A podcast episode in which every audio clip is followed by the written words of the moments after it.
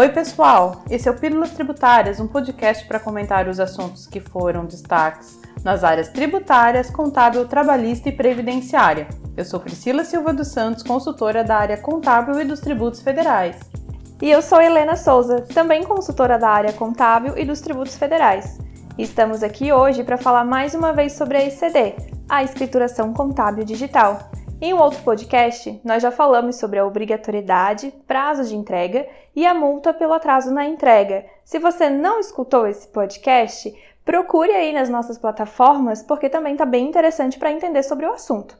Dessa vez, nós falaremos sobre a retificação da ICD, na verdade, sobre a substituição da ICD.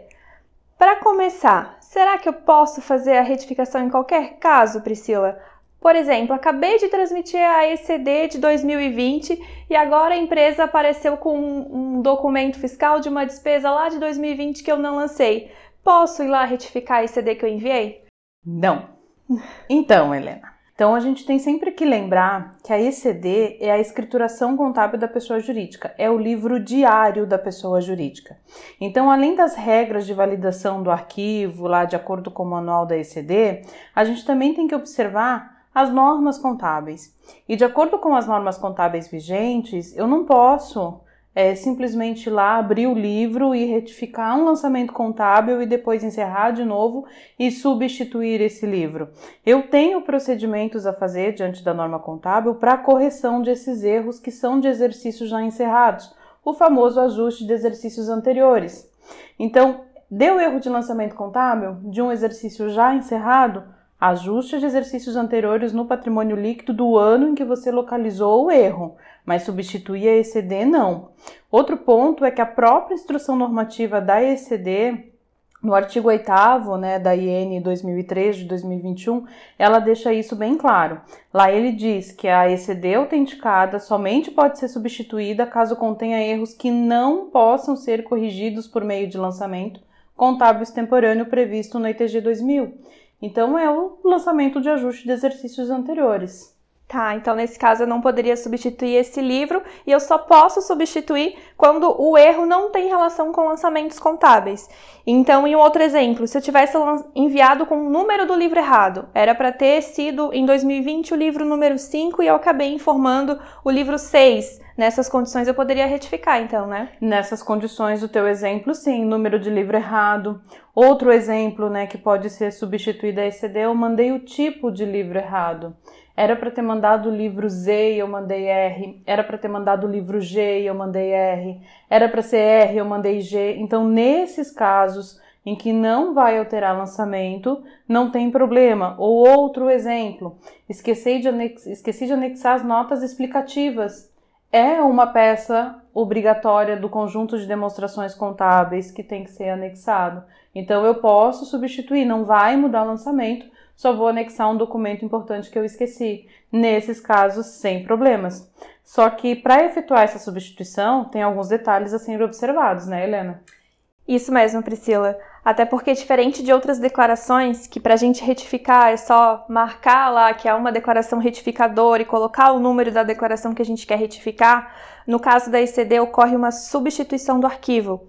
Ou seja, aquela ECD enviada com erro vai ter a sua autenticação cancelada e é no, o novo arquivo da ECD que eu vou enviar vai ser a ECD substituta, né, substituindo aquele arquivo da ECD enviado anteriormente. Essa ECD substituta, além de conter as informações da declaração em si inclusive com as correções daquele erro que eu preciso fazer, que foi identificado pelo contador, deve ser anexado o termo de verificação para fins de substituição, que fica lá no registro J801 da, EC, da nova ECD, da ECD substituta.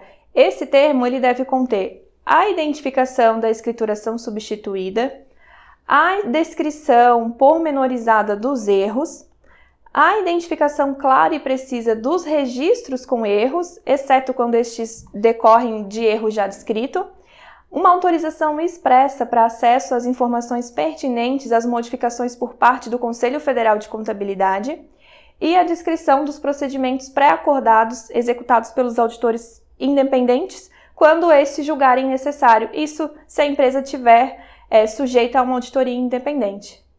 Certo, e esse termo de verificação para fins de substituição, ele tem que ser assinado pelo próprio profissional da contabilidade que assina os livros contábeis. Então, não preciso de um outro contador, de um segundo contador, tá? Essa regra foi alterada já tem alguns anos, já tem uns dois anos pelo menos.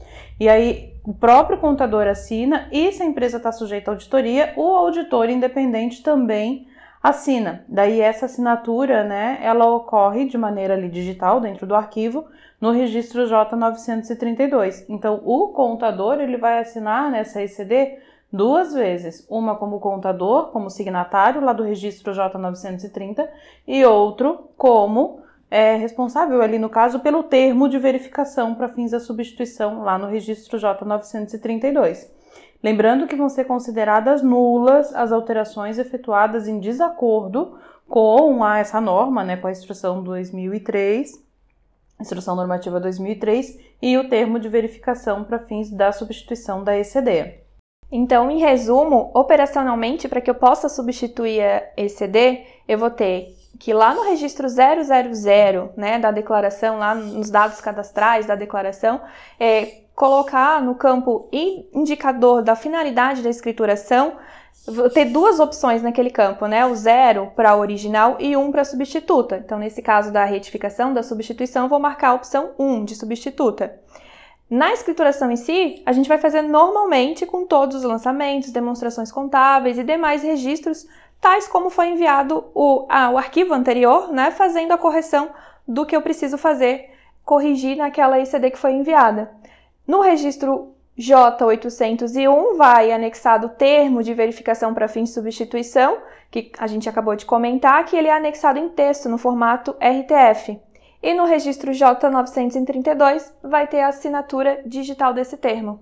Isso aí, Helena. Outro detalhe também, né, que é importante a gente mencionar, é que a substituição da ECD ela tem um prazo diferente das demais obrigações acessórias, né, geralmente da Receita Federal, que são cinco anos. Então, a ECD, né, ela tem um prazo para você enviar a, a, substituição dela até o fim do prazo da entrega da ECD do ano seguinte. Então, uma ECD lá de 2018, que o prazo foi entregue em 2019, eu já não posso mais substituir. Agora, por exemplo, tenho uma ECD que eu enviei em 2019 que eu esqueci lá de anexar a nota explicativa.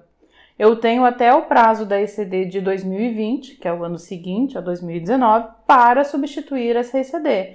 Então, as ECDs de 2019, que são as únicas que eu posso substituir agora, é, né, em casos em que são possíveis a substituição, como eu e a Helena a gente mencionou no começo do podcast, eu tenho até o último dia útil de julho, agora de 2021, para fazer essa substituição, que é o prazo da ECD, 30 de julho.